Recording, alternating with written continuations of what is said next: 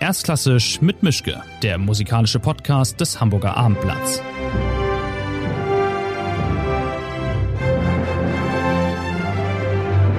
Schönen guten Tag zu einer neuen Folge. Ich bin wie immer in meinem Arbeitszimmer. Mein Gegenüber ist diesmal relativ weit weg, nämlich in Cleveland und er ist Österreicher. Damit ist im Prinzip schon klar, wer es nur sein kann, nämlich Franz Welser-Möst, der Chefdirigent vom Cleveland Orchestra. Wir haben etliches zu besprechen, weil seine Karriere etliches hergibt. Ich habe ihn erst vor kurzem in Salzburg gesehen und gehört, er mich nicht, aber er äh, hat da gerade Trittico gemacht mit Asmik Gregorian und kommt, wenn wir jetzt hier miteinander reden, kommt er erst in ein paar Tagen nach Hamburg mit dem Cleveland Orchestra, um zwei Konzerte zu spielen in der Saison.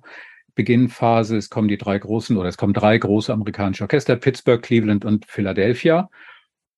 Und ähm, bei Ihnen auf dem Plan steht Berg und Bruckner und Riem und Schubert, also alles vom Feinsten. Und ja, erstmal toll, dass das geklappt hat. Und äh, wie immer die Uhrzeit jetzt bei Ihnen ist, erstmal, ich glaube, guten Morgen, so im Großen und Ganzen. Guten Morgen. Ja. Was Sie noch nicht wissen, ist, wir fangen hier immer mit einer einfachen oder einer schweren Frage an und Sie können sich überlegen, was Sie davon haben möchten. Dann nehme ich die schwere. Okay. Die Schwere ist, mit welchem Repertoire sind Sie eigentlich richtig gut und warum? das Sie, geht schon gut los. Ja, genau. Naja, also ich muss dazu sagen, ich habe äh, ich hab schon als junger Mensch versucht, mich sehr, sehr breit aufzustellen, weil ich fand, äh, je breiter die Basis ist, umso höher kann auch die Spitze werden. Äh, ich war immer so gegen das Spezialistentum. Aber wenn es einen Komponisten gibt, der mir sehr nahe ist, dann ist es Schubert. Hm. Und das hat äh, mit persönlichen Gründen zu tun, aber ich finde, äh, warum, um auf Ihre Frage zurückzukommen, die ich fast ein bisschen peinlich für mich finde, aber äh, warum ich da gut bin. Ich glaube, ich habe einfach verstanden, dass die, der Zugang bei Schubert nur über das Gesangliche möglich ist. Also äh, man muss verstehen, dass Schubert, ich sage den Orchestern oder auch den Sängern immer, Schubert hat eine sehr kleine Welt, aber eine unglaublich reichhaltige. Also um es auf die große C-Dur umzulegen, die wir ja in, in Hamburg auch spielen, äh, das Stück kann sehr leicht wie eine missverstandene Bruckner-Symphonie daherkommen. Ähm, also mit den Mitteln, mit denen sie an einen Beethoven rangehen oder eben auch an einen Bruckner, die funktionieren bei Schubert einfach nicht. Mhm. Und äh, mein Weg war da, den ich gefunden habe, wirklich über das Gesangliche. Die Instrumente müssen da wirklich in sehr kammermusikalischer Weise, auch wenn da 80, 90 Leute auf der Bühne sitzen, gesanglich miteinander kommunizieren. Hm. Sie sind da als Österreicher nicht genetisch im Vorteil, sondern das ist, hat andere Gründe. Naja, ich bin da vielleicht schon auch genetisch im Vorteil. Das würde ich jetzt nicht so wegschieben. Aber äh, trotzdem, äh, man, das sind ja alles musikalische Dialekte. Jeder Komponist hat seinen eigenen Dialekt. Und äh, ich hatte, wie ich 23 war, der damalige Vorstand der Wiener Philharmoniker, Alfred Altenburger, äh, den ich da kennengelernt hatte und, und wir haben uns so ein bisschen unterhalten und er sagt zu mir, was Sie als Dirigent bis 35 nicht lernen, lernen Sie nicht mehr. Das war ein solcher Schock für mich. Ich habe dann verstanden, was er meinte, eben diese verschiedenen musikalischen Sprachen zu lernen. Sprachen kann man lernen. Und jeder Komponist hat eben seine eigene Sprache und da muss man sich halt umtun und bemühen, dass man diese Sprachen lernt. Hm. Das ist ein idealer Wegweiser eigentlich zu der nächsten Frage, nämlich äh, Christoph von Dochnani, Ihr Vorgänger in Cleveland, hat mir mal hier im Podcast gesagt, das nehme ich immer wieder gern, dirigieren ist nicht schwer, Musik machen ist schwer. Und ihre Kollegin Marin Elsop meinte, der Taktstock wiegt etwa 25 Gramm, das ist zu schaffen. Also wenn ich mich jetzt mal blöd stelle, was ist denn eigentlich so schwer an ihrem Job? Denn die Musik machen ja die anderen. die Psychologie.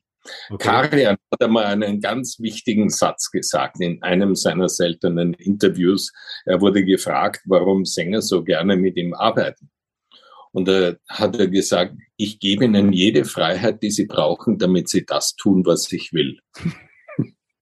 Sehr schön, sehr schön. Einer der, einer der besten Sätze, die je gesagt wurden übers Dirigieren. Das, äh, den, natürlich erwarten Musiker, dass äh, ein Dirigent sich so intensiv mit einem Stück beschäftigt hat, dass er ihnen einen Interpretationsrahmen vorgibt. Aber innerhalb dieses Rahmens muss ein Orchester sich schon auch selber finden können, sagen wir mal. Ähm, wie ich damals an die Wiener Staatsoper kam, 2010, also 2007 wurde ich bestellt, äh, war eine Frage eines Journalisten, werden jetzt die Wiener Philharmoniker wie Cleveland klingen? Na sicher nicht. Ich habe damals gesagt, da wäre ich schön dumm, wenn ich das versuchen würde. Man muss die gewachsenen Traditionen und damit die Eigenpersönlichkeit eines Orchesters ernst nehmen und mit dieser Persönlichkeit äh, lernen umzugehen. Darum geht's. Hm. Als ich mich eingelesen habe für dieses Gespräch, Sie haben Ihren 60. Jahr kaum zu glauben hinter sich, war eigentlich das beliebteste Adjektiv in den Gratulationen in den Feuilletons streitbar. Also der Standard hat über Sie geschrieben, das Portfolio seiner Ausstrahlung beinhaltet neben sanfter Herzenswärme und der Sprödheit eines Musterschülers auch eine gewisse stählerne Unerbittlichkeit. Ist das ein Kompliment? Ist das Schicksal oder ist das schlicht verkehrt, diese Einschätzung? Also das mit Musterschüler finde ich auch so wahnsinnig lustig, weil die Leute kennen mich gar nicht. Ähm, die Leute, die mit mir arbeiten, wissen, dass ich kein Musterschüler bin. Mhm. Aber das, das andere, äh, es braucht natürlich Konsequenz. Das ist ganz klar. Also äh, streitbar glaube ich, bezieht sich eher darauf, dass ich mich auch zu Themen zu Wort melde, die nicht unbedingt etwas mit äh, meinem Metier zu tun haben. Eben auch politische Fragen. Also nehmen wir ein Beispiel, ähm, was tatsächlich jetzt aber schon mit unserem Metier zu tun hat. Äh, das war sicher jetzt schon vor ja, mehr als einem Jahr, wenn nicht sogar zwei Jahre, wo ich einmal gefragt wurde, ob ich nicht mal mit Anna Netrebko arbeiten möchte. Und ich habe mhm. gesagt, nein. Und dann war die, warum? Habe ich gesagt, für mich bedeutet Oper Gesamtkunstwerk, wo jeder seinen Beitrag zu leisten hat. Ich möchte nicht Teil einer Netrebko-Show sein. Mhm. Äh, nachdem sie wenig zu Proben kommt, fünf Tage vor der Premiere, selbst bei Rollendebüts, das interessiert mich nicht. Mich interessiert an der Oper, dass man gemeinsam etwas entwickelt. Äh, jeder kommt hoffentlich gut vorbereitet, Regisseur, die Solisten, der Dirigent, und wir entwickeln gemeinsam etwas, so wie das jetzt zum Beispiel wieder bei Trittico stattgefunden hat. Mhm. Auf Frau Netrebko wollte ich eigentlich noch kommen, aber ähm, erstmal noch zu diesem Thema, weil was mich immer wieder erstaunt hat bei Ihnen ist ja, Sie haben offensichtlich gar kein Problem damit, äh, immer wieder mal die Reißleine zu ziehen, wenn Sie was nervt. Also in Wien an der Staatsoper waren Sie, glaube ich, fünf Jahre, dann haben Sie gesagt, dann ist auch gut. Äh, also Mahler, einer Ihrer Vorgänger, hat sich hier in Hamburg katholisch taufen lassen für diesen Job. Der hätte sein linkes oder rechtes Bein dafür gegeben am liebsten. Hat dann ja auch geklappt, hat aber auch nicht lang gehalten. Aber nichtsdestotrotz, Sie haben da Sie sind da relativ schmerzfrei, habe ich das Gefühl, dass Sie sich sofort sagen, nö Leute, ich muss das nicht machen. Ein schmerzfrei bin ich überhaupt nicht. Aber es gibt äh, einfach einen Punkt, wo, wo man anfängt, sich selber zu verleugnen. Und zu die, über diesen Punkt gehe ich nie, einfach nicht hinaus. Ich will mich nicht selber verleugnen. Das, äh, das war, wie ich damals aus London weggegangen bin, so. Das war so äh, an der Wiener Staatsoper. Da gab es ganz andere Gründe. Äh, wenn, wenn ich das Gefühl habe, äh, ich, ich muss mich jetzt selber verleugnen, dann gehe ich lieber. Hm. Ich fand damals also auch dieses Timing, deshalb ist, ist mir jetzt nochmal über den Weg gelaufen, dass sie, ich glaube, zwei Tage nach Ende der vertragsgemäßen äh, Schweigepflicht dann auf die Sahne gehauen haben und sagen und gesagt haben, also dann der Staatsoper, da läuft über alles nicht so richtig toll. Bis dahin haben sie die Füße stillhalten müssen und äh, dann haben sie Klartext geredet. Das fand ich eine interessante Methode. Aber ähm, es hat ihnen ja alles nicht geschadet, sondern im Gegenteil, sie sind letztlich immer mit dem besseren Ende der Wurst aus dieser ganzen Problematik rausgekommen, habe ich das Gefühl. Ich habe gern Würste. Nein, äh, ich, ich glaube, das hat wirklich damit zu tun, mit dem, was ich vorher gesagt habe, dass ich mich eben nicht verleugne, hm. mich selbst verleugne. Und, und ich fand es ja, äh, ja, interessant, dass das erste nach meiner Kündigung damals Dominique äh, Meyer verlangt hat, ich sollte so ein Stillschweigen äh, unterschreiben. Hm. Interessant. Muss ja einen Grund haben. Hm. Ah, ja. Und, und dass ich danach etwas gesagt habe, war schlicht und einfach nicht, weil, weil ich darauf gebrannt habe, das zu sagen, sondern es gibt ja Kollegen von Ihnen, die sich solche Dinge genau notieren. Hm. Und dann kam äh, ein Kollege von Ihnen und hat mich gefragt. Hm. Und ich habe ganz ehrlich einfach geantwortet. Ja. Mal was anderes. Ich habe Sie ja neulich in Salzburg gesehen, äh, vor der Tritiko-Premiere. Ich hätte rüberrufen können, Sie standen vor dem Bühneneingang beim Festspielhaus im Festspielbezirk und warten, sahen so entspannt aus, als ob sie auf den Bus warten würden. Also mit Lampenfieber muss man ihnen nicht kommen, auch vor so einer großen Premiere, oder ist das nur gut versteckt? Nein, das ist nicht so. Da gibt es äh, zwei Gründe. Das eine ist, dass die, die Künstlerzimmer äh, bei den Salzburger Festspielen ähm, ja nicht so wahnsinnig wohnlich sind, sage ich mal. Also, und wenn dann, ich bin natürlich auch ein bisschen ein Naturmensch, ich, ich bin dann einfach gern an der frischen Luft. Allerdings muss ich sagen, also diesmal bei der Premiere Trittico, das war das erste Mal seit langer, langer Zeit, dass ich nervös war vorher, weil die Arbeitsbedingungen äh, aufgrund dessen, dass ich zum zweiten Mal Covid hatte, haben wir zwei Orchesterproben verloren. Und äh, Trittico kannten die Wiener Philharmoniker nicht. Hm, erstaunlich. ähm, wurde schon ewig nicht mehr gespielt an der Staatsoper. Hm. Und also gerade Giannis Kiki ist echt heikel. Das ist richtig heikel. Und nur ums, man muss aufgrund des dichten Programmes der Philharmoniker in Salzburg, muss man das ja auch mit zwei Mannschaften einstudieren. Äh, anders geht das gar nicht. Und bei der Orchesterhauptprobe also die letzte Probe vor der öffentlichen Generalprobe, das Orchester, das dann auch Generalprobe und Premiere gespielt hat, 90 Prozent von Sur Angelica vom Blatt gespielt. So Holla. eng hm. Und, und dass wir, dass, dass ich kann da den Philharmonikern gar nicht genügend Rosen streuen. Äh, sie haben ganz, ganz toll mitgemacht. Wir verstehen uns einfach wirklich gut. Und äh, ohne das wäre das gar nicht möglich gewesen, mit diesem gegenseitigen Vertrauen. Hm. Weil Sie die Wiener jetzt erwähnen. Ich habe mich gefragt, wie schafft man das eigentlich, dass man sich mit einem Orchester, mit einem Ego, wie das der Wiener Philharmoniker so gut stellt, also so dauerhaft, dass sie so spielen, wie sie mit oder eher ja für sie spielen. Es ist ja nichts leichter für ein Orchester, erst recht nicht auf dem Niveau, einen Dirigenten am ausgestreckten Arm verhungern zu lassen. Naja, äh, unsere Beziehung ist langsam gewachsen. Also 98 im Jänner bei der Mozartwoche habe ich debütiert. Das ging gar nicht gut. Äh, ich war nicht gut. Und äh, dann, äh, mich hat das eigentlich erstaunt, dass sie mich trotzdem eingeladen haben, dann äh, bei ihnen ein Abo-Konzert zu dirigieren. Und das ist einfach, wir haben uns langsam angenähert. Und jetzt ist es halt so, wie der, wie der Vorstand der Wiener Philharmoniker Daniel Froschauer immer wieder sagt, du bist einer von uns. Hm. Also sie irgendwie in, in ihre Familie aufgenommen und, und wir, wir verstehen uns einfach hm. wahnsinnig gut. Sie werden ja auch einmal bei einer, oder Sie hätten gerne einer von denen werden wollen, bis dann dieser Unfall dazwischen kam und ein, eigentlich steckt ein Geiger in ihnen, aber der wurde dann ausgebremst und ähm, jetzt ist es vielleicht doch, also es ist anders, vielleicht ist es so auch besser als, als das, was sie mal vorhatten als junger Mann. Naja, gut, äh, man soll nichts bereuen im Leben. Es ist so gekommen, wie es gekommen ist.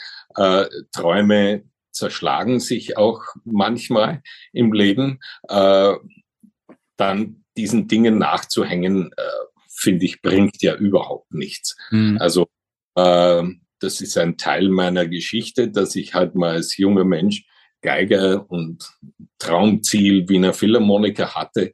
Äh, ja, und dann ist es halt anders gekommen. Jetzt bin ich trotzdem sozusagen ein Teil der Wiener Philharmoniker.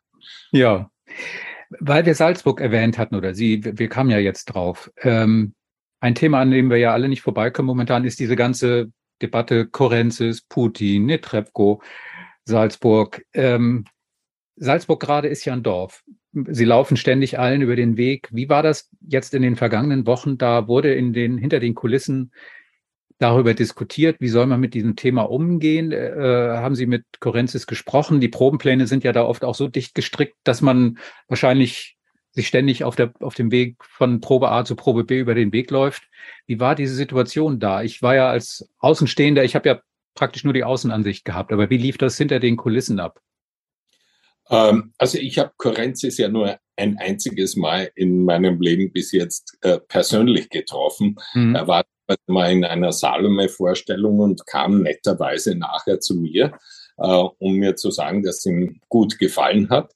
Ähm, das fand ich sehr kollegial und schön. Ähm, ich war in das ist ja, weil alles so eng aufeinander ist, man hat dann manchmal Zeit. Ich gehe dann sehr gerne in Proben von Kollegen. Ich war in Proben von der Zauberflöte. Ich war äh, bei Katja drinnen, beim Bartok Orff Abend, äh, also bei diesem, äh, da war ich auch in Proben drinnen. Mhm. Ich finde das, für mich persönlich ist das spannender oft als Aufführungen. Ähm, ich kann nur sagen, zwei Dinge. Das eine, wir hatten ja in unserem Ensemble sowohl Russen als auch Ukrainer. Das war überhaupt kein Problem. Ähm, bei, bei der Mannschaft, also im Betriebsbüro, sprich also Pressebüro und, und so weiter, also das, das Team, das die Salzburger Festspiele leitet, da war schon eine, eine große Nervosität festzustellen.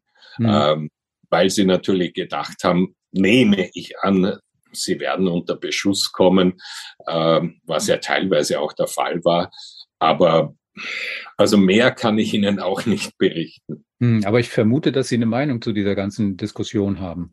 Ich habe das ja schon öffentlich mehrmals gesagt. Ich finde, die rote Linie ist, ist dort, wo äh, Künstler, die das System Putin aktiv unterstützt haben und unterstützen, da ist eine rote Linie zu ziehen. Also äh, einfach alles abzusagen, was aus Russland kommt, finde ich fatal.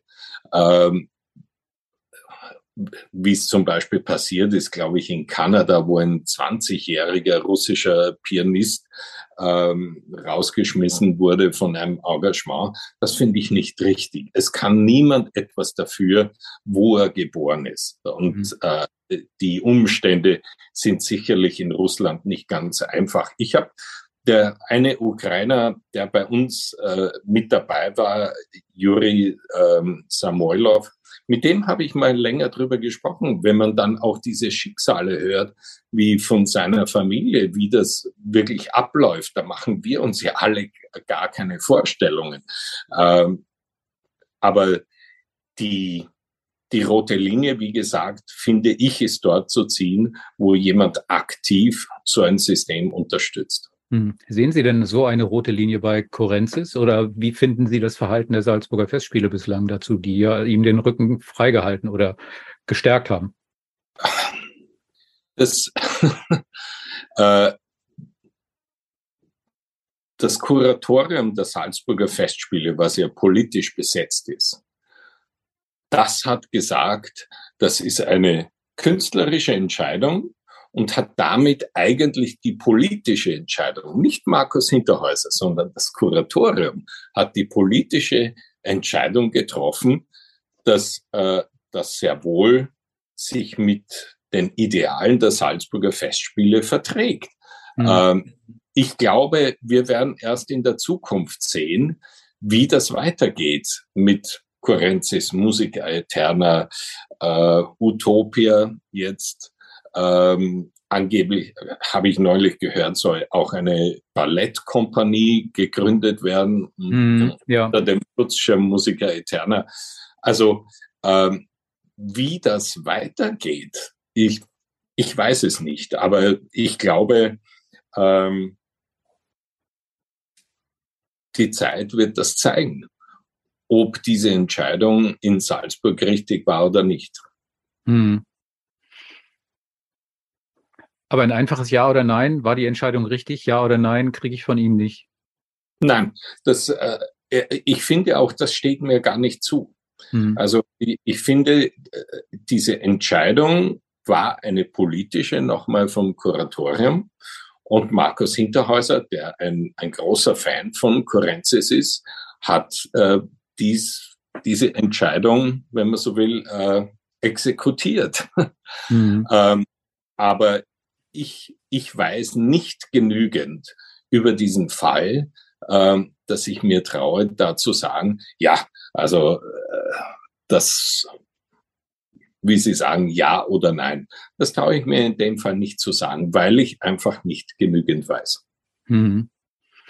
Kommen wir mal zu was anderem, nämlich das Handwerkliche wieder. Ähm, wie lange braucht es eigentlich Ihrer Meinung nach, um ein Stück komplett zu verstehen? Ist Ihnen das schon passiert, dass Sie bei der ersten Durchspielprobe gemerkt haben, okay, ich hab's. Und andererseits, vielleicht gibt es auch Stücke, die sie immer wieder wegschieben, weil sie denken, ich habe keine Ahnung, was ich damit anfangen soll. Ich verstehe das immer noch nicht. Ich muss es halt mal wieder proben. Aber gibt es da das eine oder das andere oder ist das so ein, so ein Mittelweg, den man dann immer wieder zu fassen bekommt? Weil im Großen und Ganzen kommt man unfallfrei durch ein Stück durch. Aber wenn man dann wirklich genau arbeiten will, dann wird es dann doch schwierig. Naja, also erstens mal verstehen ist ein sehr großes Wort. Ja. äh, also ich, ich äh, sage, wenn Menschen zu mir sagen, ja, ich verstehe klassische Musik nicht, äh, dann sage ich, ich auch nicht, ich weiß nur sehr viel drüber. Ich weiß nur viel darüber. Ja. Es ist ja ein, ein permanenter Suchvorgang. Neulich fragt mich auch jemand nach dieser Aufführung der Schubert des Durmesse, ob ich zufrieden war. Sage ich, nein, Zufrieden bin ich nie. Glücklich kann ich mit einer Aufführung sein, wissend um die Mängel, die es in jeder Aufführung gibt. Es gibt Perfektion nicht. Und trotzdem versucht man immer dorthin zu gehen. Ja, aber äh, verstehen, das würde ich mich auch nicht trauen, dieses mhm. Wort in den Mund zu nehmen. Okay. Sie dirigieren ja hier in Hamburg auch Bruckner und auch noch die neunte. Ähm, muss man eigentlich gläubig sein und im Idealfall katholisch, um mit dieser Musik klarzukommen oder stört das zumindest nicht? Müssen Sie eine Mörderin sein, um Tosca wirklich glaubhaft darzustellen? Hilft Glaube vielleicht. Ich, ja, nein. Ja, gut. Erstens einmal, äh, also ich bin natürlich sehr katholisch aufgewachsen. Ich war acht Jahre Ministrant, komme aus einer sehr katholischen Familie. Also ich, ich habe noch als Ministrant äh, die Gebete auf Lateinisch gelernt und, und, und. Aber nochmal, was ich vor, früher gesagt habe, es geht ja um eine Sprache, die zu lernen ist. Und man kann sich sehr wohl auch einer speziellen Kultur, wie in dem Fall, also diesem sehr katholischen bei Bruckner, äh, glaube ich, dass dass sich auch Menschen, die nicht aus, aus direkt aus diesem Kulturkreis kommen, annähern können. Man kann sich diese Dinge erlernen, an, aneignen. Aber natürlich in dem Fall von der neunten Bruckner bin ich froh, dass äh, meine, meine Kindheit und Jugend äh, mir da einen gewissen Vorteil verschafft haben. Mhm. Von Bruckner zu Salome ist jetzt ein harter Schnitt, aber ich kann mich noch erinnern, 2000, 18, glaube ich, war es ja, die Salome in Salzburg. Ja. Alle Journalisten, wir saßen alle in einer Reihe bei der Premiere und uns fiel kollektiv der, die Kinnlade runter während dieser Vorstellung, weil wir dachten, es kann nicht wahr sein. Wie toll ist diese Asmik Gregorian? Was ist das für eine irre Vorstellung? Sie haben jetzt ja mehr mit ihr gemacht, jetzt eben das Tritiko. Und ich habe erstaunlicherweise entdeckt, dass sie anderthalb Jahre mit ihr gearbeitet haben an der Rolle, offensichtlich im Vorfeld. Also auch ein besonderes Vertrauensverhältnis. Und sie hat die New York Times hat geschrieben, dass sie quasi ständig auf den Knien vor ihr liegen würden, damit sie endlich mit ihnen eine Tosca macht. Wie weit sind Sie denn da jetzt? Noch nicht sehr weit. Na, äh, ich, ich würde mir das sehr von ihr wünschen. Ich weiß, dass das irgendwann mal kommen wird, aber äh, werden wir sehen. Es gibt noch keinen konkreten Plan jetzt. Aber Tosca kann ich mir von ihr unglaublich gut vorstellen. Hm. Das ist eine Sängerin, die, für die das Wort speziell sehr untertrieben ist, oder? Ja, ist es. Also ich muss sagen, ich habe in meinem Leben, äh, ich glaube nicht, dass ich jemals ein so komplettes Paket erlebt habe. Mhm. Die Frau sieht fantastisch aus.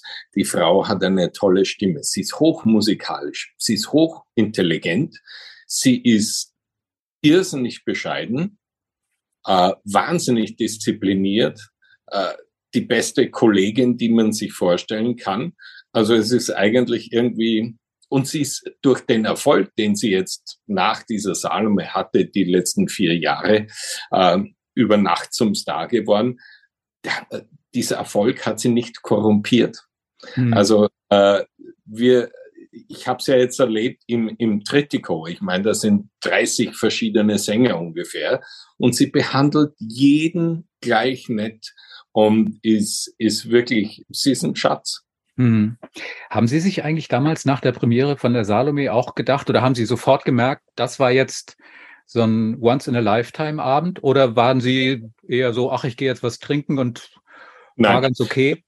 Das, ich glaube, dass was Sie auch vorher über sich selber und Ihre Kollegen gesagt haben, das war uns allen an, in dem Moment wirklich bewusst. Das wussten die Philharmoniker, das wussten alle Kollegen auf der Bühne da war wirklich, äh, es ist ja fantastisch, wenn, wenn die Früchte der Arbeit dann so aufgehen, wie es an dem Abend war. Und wie gesagt, wir haben ja fast eineinhalb Jahre miteinander immer wieder Wort für Wort, Phrase für Phrase, äh, Takt für Takt, äh, ihre Partie sind wir durchgegangen. Denn bei Strauss wird ja so viel dann auch im Orchester kommentiert. Und eine, wenn eine Sängerin weiß, was da alles passiert, was Strauß dafür auf, äh, ja, auf verschiedenen Schichten für Kommentare noch liefert. Also ich habe ja die ganze Partitur erklärt. Mhm. Das war nicht nur jetzt ihre Rolle, sondern ich habe ja wirklich einfach die ganze Partitur erklärt, was Strauss damit meint. Warum schreibt er das in dieser Tonart? Warum schreibt er das in jener Tonart? Warum kommt da dieses Instrument, das ein Thema spielt und äh, den Satz, den sie gerade singt, kommentiert? Also die die Hintergedanken, die da permanent auch ablaufen müssen, das hat ja dann auch das Außergewöhnliche bei ihrer Interpretation ausgemacht. Und sie ist ja auch so jemand, sie hört da sehr genau zu und hat diese wunderbare Eigenschaft, sich das, dieses Talent, all die Informationen, mit denen man sie füttert, sich zu eigen zu machen. Hm. Weil Sie eben das Stichwort Partitur erwähnt haben. Wie ist das eigentlich bei Ihnen? Lesen Sie eine Partitur lieber oder ein gutes Buch? Wie lesen Sie eigentlich eine Partitur? Wie, wie ein Kochen, Kochbuch, das im inneren Ohr schon ein Klang passiert und Sie dann in der Probe nur noch in Anführungszeichen versuchen müssen, den dann auch so hinzubekommen? Nein, ich, ich höre schon das, was ich sehe äh, in der Partitur, aber das ist ja nur ein, ein geringer Teil. Es geht ja darum, so ein Ding, so ein Meisterwerk zu analysieren und auch in den Kontext zu stellen, äh, aus welcher Zeit das herauskommt, äh, was es für Einflüsse gibt, wo diese Einflüsse äh, hörbar werden, wo sie in der Partitur sehbar werden. Also äh, es gibt das rundherum an Arbeit ist eigentlich der Großteil dessen, was man in, in, beim Lernen eines solchen Stückes tun sollte. Hm. Also ist Proben der schönere Teil des Jobs. Ja, da ist, ist irgendwie dann schon, ja, eigentlich schon. Äh, wobei schönere, ich finde, äh, so eine Partitur analysieren, sich informieren darüber, wo kommt dieses Stück her, äh, das ist eine Entdeckungsreise das ist so ein bisschen Forschertum. Das finde ich schon sehr spannend. Mhm. Sie sind zu Hause, jetzt muss ich mal nachgucken, in Litzelberg, wenn ich das richtig entdeckt habe. Am Attersee ja. im Salzkammergut. Interessanterweise, ich war da mal im Urlaub um die Ecke bei Ihnen in Steinbach. Ähm, da steht ja das Komponierhäusel von Mahler da auf dem Campingplatz. Und äh, da hat er, glaube ich, die zweite und die dritte in Arbeit gehabt. Und sind Sie da schon mal hingegangen und haben so sanft die Hand auf den Flügel gelegt und geschaut, ob, der, ob Mahler antwortet? Oder wie geht man damit um, dass sowas bei einem, also um die Ecke geradezu steht? Na, natürlich war ich schon mal in dem, nicht nur einmal in diesem Komponierhäuschen, aber für mich ist, wenn ich aufstehe in der Früh und aufs Höllengebirge schaue, äh, dann denke ich mir des Öfteren, da gibt's ja diese äh, wunderbare Postkarte vom Maler auf die Frage von Bruno Walter, wie es mit der dritten Symphonie geht. Und er schreibt, diese wunderbare Landschaft, ich krieg's jetzt nicht wortwörtlich hin, aber es ist alles schon wegkomponiert. Also mhm. wenn ich auf das Höllengebirge schaue, dann denke ich immer an den Anfang von der dritten Maler. Mhm. Also das ist ja überhaupt, diese Region ist eine, eine so unglaublich reichhaltige. Äh, da im Salzkammergut hat Brahms Urlaub gemacht, Mahler, Schubert, äh, Hugo Wolf, Zemlinski. Korngold. Also ähm, das war schon äh, die Sommerfrische. Damals waren es noch frische Sommer wahrscheinlich. Da hat es wesentlich mehr geregnet als heute. Ähm, das hat, war ein großer Anziehungspunkt für viele Künstler. Hm. Sie sind ja in der Gegend auch aktiv. Ich habe gefunden, Sie kuratieren eine, eine Volksmusiktournee da. Die heißt, glaube ich, Hausmusikrohrs wenn ich das richtig ausgesprochen habe. Also Sie sind dann mit den Dorfkapellen am Start und äh, äh schauen, welche Ländner und Polkas die so spielen? Oder wie muss ich mir das vorstellen? Nein, nein. Da ging es darum, 2024 wird diese Region Kulturhauptstadt Europas. Und äh, eine Freundin von mir, die ist, die ist in ihrer Freizeit Präsidentin der Gmundner Festwochen. Und die hat mich gefragt, oh, was soll man denn da machen und so, hast du eine Idee? Und ich war vor vielen, vielen Jahren einmal in Ebensee am Traunsee, äh, gibt's äh, in der Weihnachtszeit eine Krippelrohrs. Das ist ganz lustig. Da geht man also von Haus zu Haus. Die Leute öffnen ihre Häuser und man schaut sich deren Krippen an. Und man sieht, geht da also in die Schlafzimmer und Wohnzimmer und Küche und was weiß ich. äh, es hat was sehr Idyllisches an sich. Ähm, und Hausmusik, es geht nicht um die Volksmusik per okay. se, sondern äh, mir ging es einfach darum, nachdem das musikalisch auch, wie gesagt, eine sehr reichhaltige Gegend ist, auch was die Volksmusik anbelangt, habe ich mir gedacht, es wäre doch schön, wenn man die Leute wieder mehr zueinander führt in einer Zeit, wo wir nur äh, über Handy kommunizieren, aber nichts mehr miteinander reden, äh, ist miteinander musizieren, auch spontan, ein wunderbarer Weg, miteinander Konflikt frei hoffentlich äh, zu kommunizieren. Und so entstand das und, und das war ein unglaublicher Schneeballeffekt. Das war vor zwei Jahren zum ersten Mal, ähm, wie viele Musiker, Laienmusiker sich da melden und anfangen miteinander zu musizieren. Ähm, also es geht einfach darum, über 2024 Kulturhauptstadt Salzkammergut ähm, etwas zu fördern, dass die Leute einfach wieder mehr miteinander musizieren. Das ist mhm. es. Okay. Was ich noch gefunden habe in dem Zusammenhang, ähm, was bitte ist der Mostip-Preis und wofür haben Sie den bekommen? Das ist jetzt sehr lustig. äh, die, die größte oberösterreichische Tageszeitung, die oberösterreichischen Nachrichten, vergeben jedes Jahr der Mostip ist eine Figur in dieser Zeitung. Jeden Tag liefert der irgendwelche witzige Sprüche ab. Also eine Kunstfigur ist das. Mhm.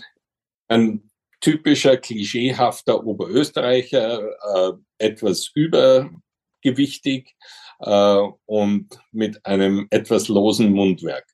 Und äh, und jedes Jahr vergeben sie an irgendwelche Persönlichkeiten diesen Preis. Und ich habe den halt auch einmal bekommen. Okay, und da gibt es dann eine, so eine kleine Figur oder eine Urkunde ja, oder was auch immer. Ah, genau, ja. genau. Und das steht direkt neben den vielen anderen Preisen, die Sie dann so haben. Oder verschämt irgendwo in der Garage. Nein, ich habe ich habe eine riesige Bibliothek zu Hause äh, und da werden die Dinge auch ins Regal gestellt. Ist aber nicht alles ganz ernst gemeint.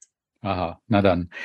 Äh, dann werden wir mal wieder ernst. Ich habe einen O-Ton gefunden von Ihnen, der heißt, äh, Dirigenten entschuldigen sich nicht gern. Da habe ich mich gefragt, wie Sie eigentlich die, die Macht eines Dirigenten definieren und die Macht des Dirigierens, weil Sie sind ja nicht nur Führungspersönlichkeit, sondern auch Machtinhaber. Ja. Äh, Macht, das ist ein Begriff, über den ich wirklich jeden Tag nachdenke. Das ist nicht übertrieben. Äh, Macht äh, hat sehr viel für mich zu führen, heißt eigentlich einer Institution zu dienen. Ich bin einmal gefragt worden, äh, warum von einem jungen Kollegen, warum, das waren damals nach 15 Jahren in Cleveland, warum das nach wie vor so gut funktioniert, äh, sei eins der Geheimnisse ist, äh, es darf nicht um mich gehen. Mhm. Also diese Machtausübung darf nicht zu einer Egoistenveranstaltung werden. Dann funktioniert das nicht. Also die Musiker spüren sehr schnell, geht es dem wirklich um die Musik oder geht es ihm nur um die Selbstdarstellung? Und wie übt er diese Macht aus? Äh, indem er versucht, die Musiker zu heben oder runterzudrücken. Und äh, ja, ich musste da auch natürlich in meiner Karriere einiges lernen, aber äh, ich glaube wirklich, diese Macht äh, ist ein Mittel, um etwas zu bewegen. Und zwar etwas Positives zu bewegen. So sehe ich das. Ich frage auch deswegen, weil in der DNA Ihres Orchesters in Cleveland ist ja auch George Sell. Und der war ja vorsichtig ausgedrückt nicht einfach offensichtlich. Und äh, von den vielen schönen Zitaten, ich habe eins nur gefunden, was mir besonders gut gefallen hat. Er hat gesagt, das Orchester gibt sieben Konzerte in der Woche und bei zwei davon ist Publikum zugelassen. Also der hat die tagtäglich geschunden und äh, wirklich geritten, bis es nicht mehr geht. Und die Zeiten sind ja vorbei, Gott sei Dank. Aber inzwischen ist das Cleveland Orchester ja nach wie vor eins der tollsten in den USA. Und sie haben nach wie vor, das wollte ich mal fragen, eigentlich wie sieht das bei Ihnen mit dem Publikum aus? Es hieß immer, Sie hätten eines der jüngsten Publika, Publikumsmischungen, die man so haben kann in den USA von den Orchestern. Ist das jetzt auch noch so, auch nach Corona? Oder wie stehen Sie jetzt dann da in der Stadt, die wahrscheinlich auch schwer gelitten hat und andere Orchester in den USA haben schon, also Orchester wurden dicht gemacht, andere haben große Sparpläne aufgelegt. Wie ist das jetzt bei Ihnen mit dem Publikumszustrom und auch mit diesem Interesse von anderen Menschen aus der Stadt? Wie weit sind Sie da verwurzelt? Also das ist ein, ein, ein Phänomen eigentlich. Cleveland ist wirklich die einzige Stadt in den USA, wenn man irgendwo hingeht in ein Geschäft oder was auch immer und man sagt, dass man was mit dem Cleveland Orchester zu tun hat. Ähm, Gibt es einen Kaffee umsonst? Nein, das nicht. Aber die Leute wissen sofort, worum es geht. Hm. Ähm, das ist ganz erstaunlich, dass äh, ja ein Phänomen, das obwohl Cleveland war ja vor über 100 Jahren eine sehr große, sehr reiche Stadt und seither ging es immer wieder in Wellen wirtschaftlich bergab. Aber das Orchester hat sich diese Stadt nie nehmen lassen, sondern im Gegenteil, das war immer so, das Orchester ist das Wichtigste, was wir haben und das müssen wir gesund halten. Und so ist das jetzt auch in dieser Pandemiezeit. Ähm, wir haben viel, viel weniger gelitten als äh, andere Kollegen in, in Amerika. Ähm, wir haben jetzt im Sommer, äh, in unserem Sommer zu Hause, der Besucherstrom war sehr gut, sehr groß.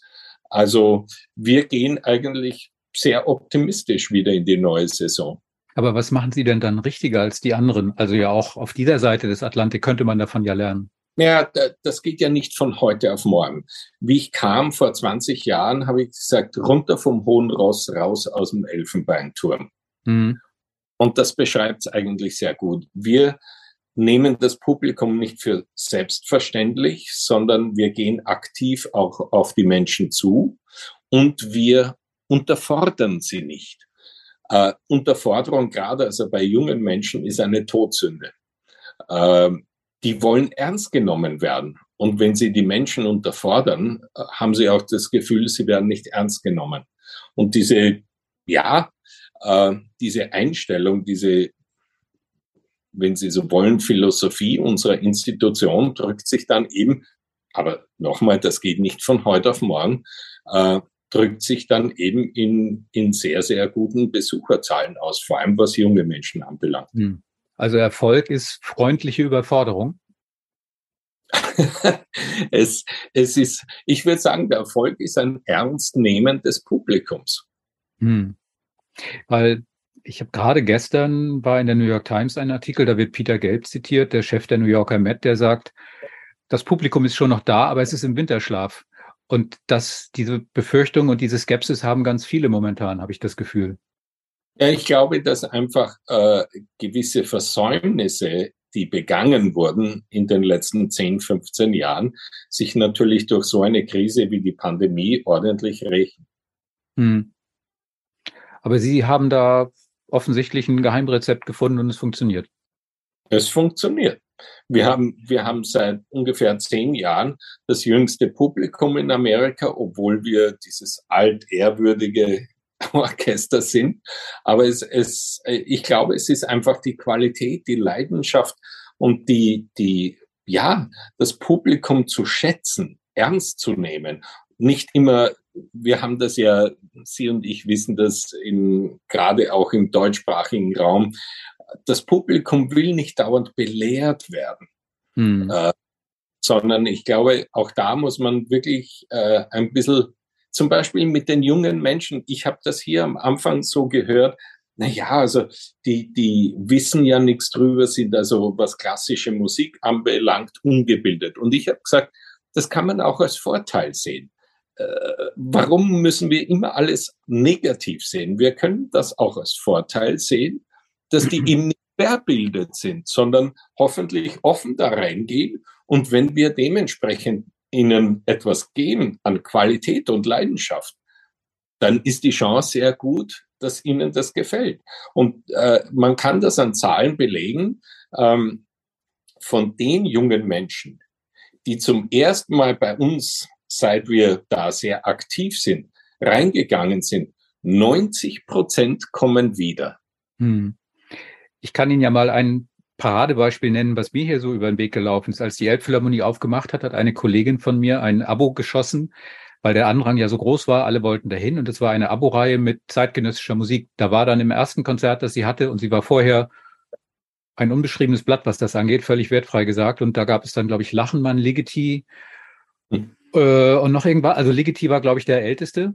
Und ich dachte, um Himmels Willen, die arme Frau, äh, die hat wahrscheinlich gedacht, äh, ich möchte doch was Schönes hören und dann Mozart und sonst was in der Umgebung. Und die war völlig begeistert und hat sich eigentlich gelangweilt bei dem ältesten Stück, bei dem Ligeti. Und je moderner, desto spannender fand sie das. Also diese Angst, die wir unser eins dann hat und denkt, um Himmels Willen, jetzt fängt die mit diesem Repertoire an, anstatt mit was wirklich Eingängigen, war völlig verfehlt, weil das gar nicht der Fall war. Die hat es so genommen, wie es kam und war begeistert davon und hat sich gedacht, was, was soll ich denn mit Beethoven, wenn ich mir Lachenmann anhören kann, so ungefähr. Na, ich glaube auch, dass die, wir, wir müssen auch eins sehen, äh, es ist ja okay, wenn Menschen etwas nicht gefällt. Oder äh, ich finde, wir haben nicht ein Publikum, sondern wir haben verschiedene Menschen und dem einen gefällt das mehr, der eine mag Wiener Schnitzel und der andere mag Schweinsbraten. Also mhm. Äh, ich ich finde das mehr als okay. Und, und wenn man das im Hinterkopf hat und weiß, wir, wir sind ja zum Beispiel hier in Cleveland, wir sind ja auch, äh, wir müssen in einer ganzen Saison eine große Breite anbieten. Denn es gibt verschiedene Geschmäcker. Und der eine möchte halt Gustav Mahler hören und der andere möchte Matthias Pinscher hören. Ja, mhm. ist auch okay. Also ich mhm. finde daran, ich, ich, bin da vollkommen ideologiebefreit, sondern ich, ich, finde, die Menschen haben ein Anrecht auf, auf eine, ganz egal, was wir spielen, auf die bestmögliche Aufführung, die wir mhm. ihnen bieten können. Ob das Alban Berg ist, ob das Bach ist, ob das äh, ein, ein Jörg Wittmann ist, spielt überhaupt keine Rolle. Das ist sekundär. Es mhm. ist wichtig, dass man diesen Menschen äh, wirklich einfach ein Erlebnis bietet. Hm. Es gibt ja diesen blöden Satz von ähm, auf einer gestimmten Geige kann jeder spielen. Also in Ihrem Bereich mit einem tollen Orchester ist es keine Kunst. Reizt es Sie eigentlich noch, mal ein C-Orchester mal so richtig nach oben zu proben oder sagen Sie sich, ich habe dafür keine Zeit, ich mein Leben ist so voll, äh, das muss ich mir nicht mehr antun, denn das wäre ja eine Herausforderung, äh, zu schauen, was kann ich eigentlich aus einem Orchester machen, das nicht schon gut ist, sondern das gut werden könnte, wenn ich es lang genug äh, bearbeite.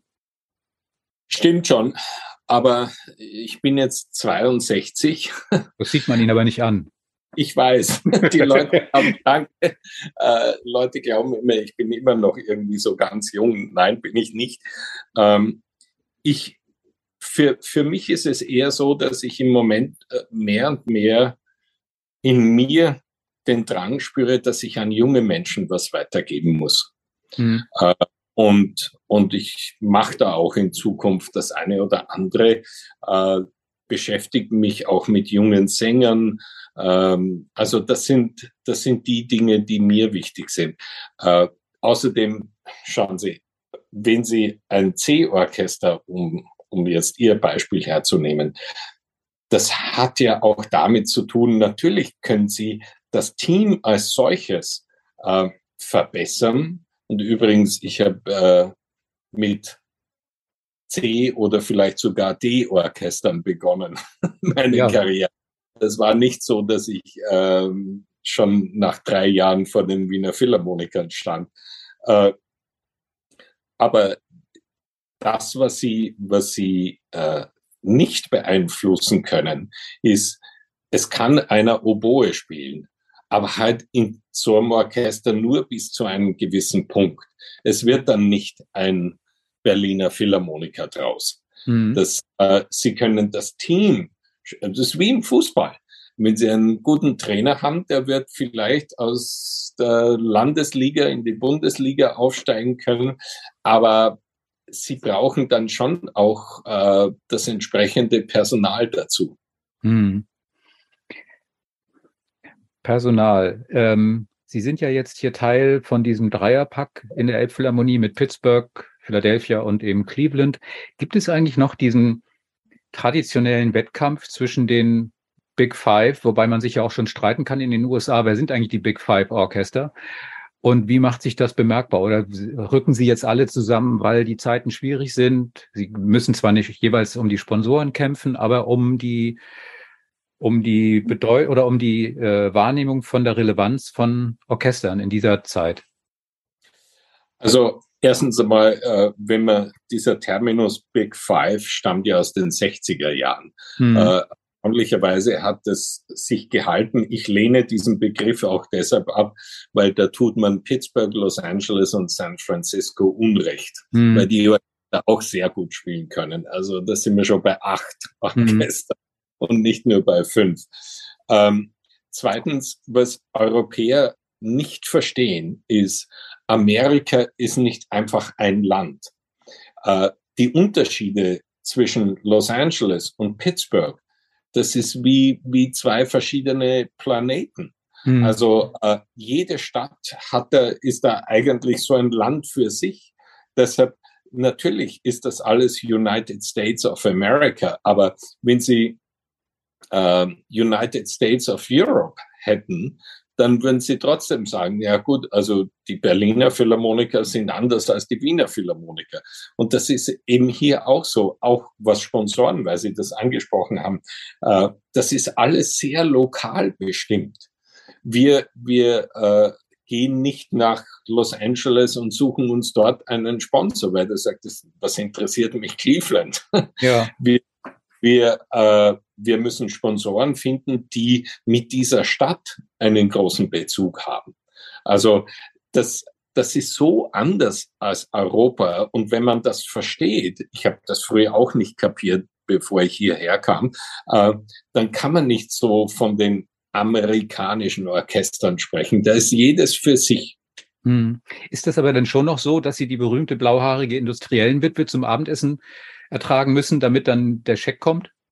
Nein, absolut nicht. Nein. Also wir, wir haben zum Beispiel, äh, wir haben letzten, äh, wir haben letztes Jahr im Herbst von einer großen Stiftung hier 50 Millionen Dollar geschenkt bekommen. Holla. Äh, ja, das ist, geht auch nicht von heute auf morgen, wie so vieles. Ja. Äh, aber äh, das sind, äh, das sind also, da hat es überhaupt keinerlei äh, Bedingungen gegeben, dass der Musikdirektor jetzt da mit dem essen gehen muss, äh, vielleicht auf einen Segeltörn oder sonst irgendwas. Das habe ich überhaupt nie erlebt. Hm. Wir kommen so langsam zum Ende. Ich habe noch zwei Fragen, die ich loswerden möchte. Nämlich zum einen, wann muss man sich bei Ihnen in Proben eher vorsehen, wenn Sie laut werden oder wenn Sie leise werden? Also was ist, wo merkt der Orchestermusiker, oha, jetzt wird's schwierig?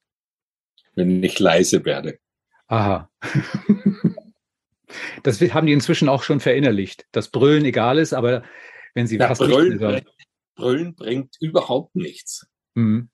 Wie Alexander Pereira mal zu einem Regisseur gesagt hat, äh, wer brüllt, hat schon verloren. ja, ist ja, ist ja was dran. Dann die vielleicht letzte Frage. Was macht für Sie den Unterschied aus zwischen einem guten und einem sehr guten Dirigenten? Ich würde sagen, wirklich die, die intensive Beziehung mit den Musikern. Also, wo man das Gefühl hat, ich meine nicht, äh, wir, wir verwechseln heute so oft äh, in der Beurteilung von Dirigenten, wenn einer da vorne gymnastische Übungen äh, praktiziert, dann glaubt man, das ist ganz toll. Ja. Und dann schaut man aber die, in die Gesichter der Orchestermusiker und merkt, die haben da gar nichts davon, mhm. dass der da schwitzt und was weiß ich.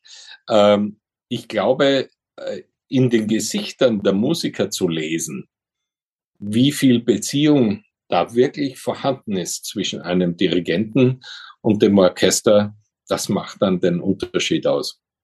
Also Orchester und Dirigenten können tatsächlich Freunde sein. Es kommt ein bisschen darauf an, wie man den Begriff Freunde definiert. Aber ich glaube, dass, dass äh, wenn eine Beziehung von, von einem großen gegenseitigen Respekt getragen ist, äh, man muss nicht mit jedem befreundet sein, um gut miteinander arbeiten zu können.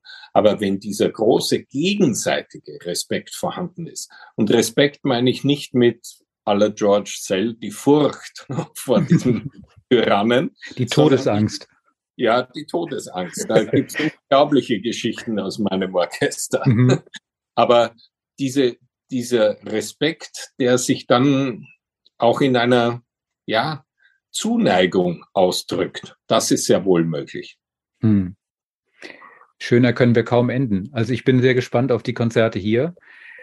Das Programm, beide Programme sind toll. Äh, das Orchester war länger nicht hier, Sie waren länger nicht hier. Äh, insofern kann das eigentlich alles nur gut werden.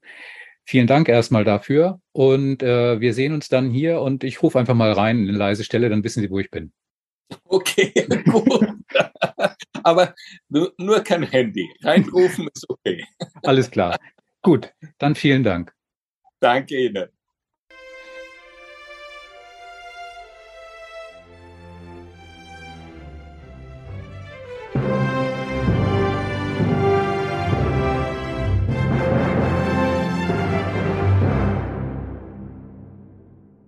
Weitere Podcasts vom Hamburger Abendblatt finden Sie auf abendblatt.de slash podcast.